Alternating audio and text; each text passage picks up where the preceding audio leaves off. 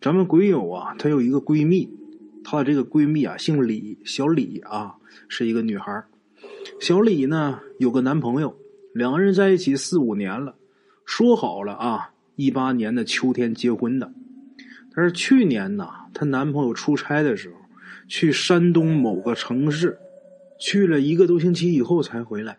啊，回来之后呢，这小两口啊，自然是一番亲热呀。然后呢，她男朋友去洗澡去了。这个小李呀，她待着没事就玩她男朋友的手机。玩手机的时候啊，翻着这个相片啊，她就发现这个相册里边有一张照片有问题。怎么回事呢？那张照片啊，是她男朋友站在这个床前面，就是搞怪摆造型拍的啊。估计啊是发出来跟朋友呃逗着玩的照片。这张照片呢没给小李发过。那么他在这张照片上发现了什么问题呢？他发现呐，隐约的这个照片背后啊，她男朋友背后这个房门外边有一个女人。其实啊，这个女人只露出这身体的一点点，就你不仔细看呢，谁也看不出来啊。发现这张照片之后，他立马就炸了。啊，男朋友呢是怎么哄都不行，是指天发誓就说我自己绝对没有问题。那小李哪儿信呢？就这么的跟她男朋友闹了得有一个来月，她男朋友啊还是不承认啊。后来小李他是越来越气，就决定自己去找证据啊！你不不承认吗？等我把证据拿到手，看你怎么说啊？那他怎么这么有把握自己能拿到证据呢？啊，因为小李啊。他有一个好朋友，他这好朋友啊是自己的小学同学，跟自己呢也是很好的闺蜜关系啊。这个同学啊姓莫，这个姓莫的同学，她老公在山东当警察，而且职务还不低。她老公当警察的那个城市就是小李男朋友出差的那个城市啊。莫同学呀，听小李说完这个事儿以后，自己也是义愤填膺啊啊。回家跟自己老公一说，她老公就说：“嗨，也别大惊小怪的，未必是有什么大事你们呐也没必要这么紧张啊。”话还没说完呢，就被莫同学给镇压了。莫同学呀，就是说啊，你就是不愿意管，你就是不想帮我查，你不管没关系啊，我们自己找。第二天呢，莫同学还有小李两个人呢，他们两个就直奔山东那个城市了。因为去之前呢，莫同学不是把自己老公给镇压了吗？所以啊，在她老公没道歉之前，或者说啊，莫同学没有原谅她老公之前，他们商量好就不跟她老公对话啊。这样呢，她老公那方面就借不上什么力了。这俩人一商量啊，就说要么咱们先去酒店，咱自己问吧。啊，等到酒店以后啊，不出所料，俩人去问人家酒店，什么信息也不会告诉他们。不可能告诉啊！他们虽然很客气，但是酒店呢很坚决，不可以。这两个人呢磨了半天，没办法了，最后啊只有一招了，什么呢？就是开了一间小李男朋友曾经住过的那间房子啊，那间屋子正好啊那间客房还空着，于是呢他们两个就入住了啊。其实呢他们入住啊这也没什么用，因为隔了一个多月的客房，你能搜出什么线索呀？是吧？两个人呐，只不过是在客房里边啊，控诉各自的老公啊、男朋友不地道啊。商量到最后啊，莫同学只好说呀：“要么我就原谅我老公吧。”啊，实在俩人是没招的，还得求助她老公啊。然后给她老公打电话，她老公一听自己被原谅了，很高兴啊啊！这个莫同学就跟他说：“啊，你明天嗯帮我们查一下啊。”她老公也答应了。啊，答应帮她查这个小李她男朋友入住这间酒店那天的信息啊。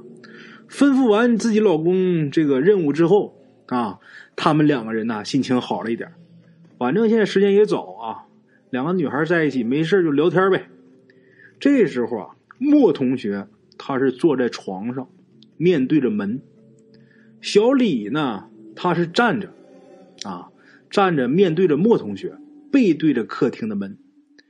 两个人聊着聊着，这莫同学呀也不说了一个什么笑话啊，这笑话现在也记不住了。反正是把小李给笑的啊，鼻涕泡都笑出来了。笑大发了。这时候小李也挺不好意思的啊，他随手啊就拿起来自己化妆包里一小镜子，拿着小镜子就照着镜子擦脸啊，擦了几下，他忽然间发现呐，这镜子中映出自己背后门框边有一个女人，看不清样子，但是看身形啊是长发啊。这个身形啊，就是她老公那个照片上出现过的那个身形。这个小李反应也很快啊，一转身就穿过去了。结果呢，到这客厅一看，什么都没有。客厅的摆设呀很简单，根本就藏不住人。而且这么短的时间呢，那个女人她也不可能跑出房间。然后小李呀，突然间转身出去啊，这一举动把坐在床上这个莫同学呀也吓一跳。这莫同学赶紧问怎么回事啊？等问清楚原因之后，莫同学就说呀：“不可能啊，我没看见呐，我是面对着门呐，是吧？是不是你眼花了？”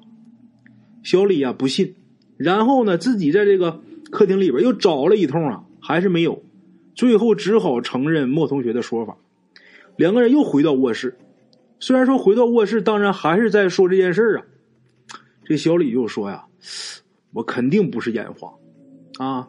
我怎么就眼花了呢？不至于啊！说着说着，于是啊，他就从床上爬起来，就给这个莫同学表演，就说：“你看啊，你刚才在这儿这么坐着，我在这儿站着，我拿镜子这么一照。”说到这儿的时候，他就表演性质的把这个镜子拿到自己眼前一晃啊，这么表示了一下。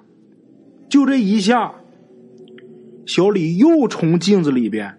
看到了站在门口的这个女人，啊！小李马上一个猛回头，还是什么都没有。莫同学就问你又怎么了？小李说我又看到了。莫同学说不可能啊！我一直看着呢，门那儿没人呐。这时候小李再看看镜子里面，镜子里面还有那个女的站着，这次几乎是露出了半个身体。小李这回明白点了，他没回头，而是比较害怕的问莫同学：“你你你看现在有人吗？”莫同学仔细看了半天，说：“没有啊，啊！”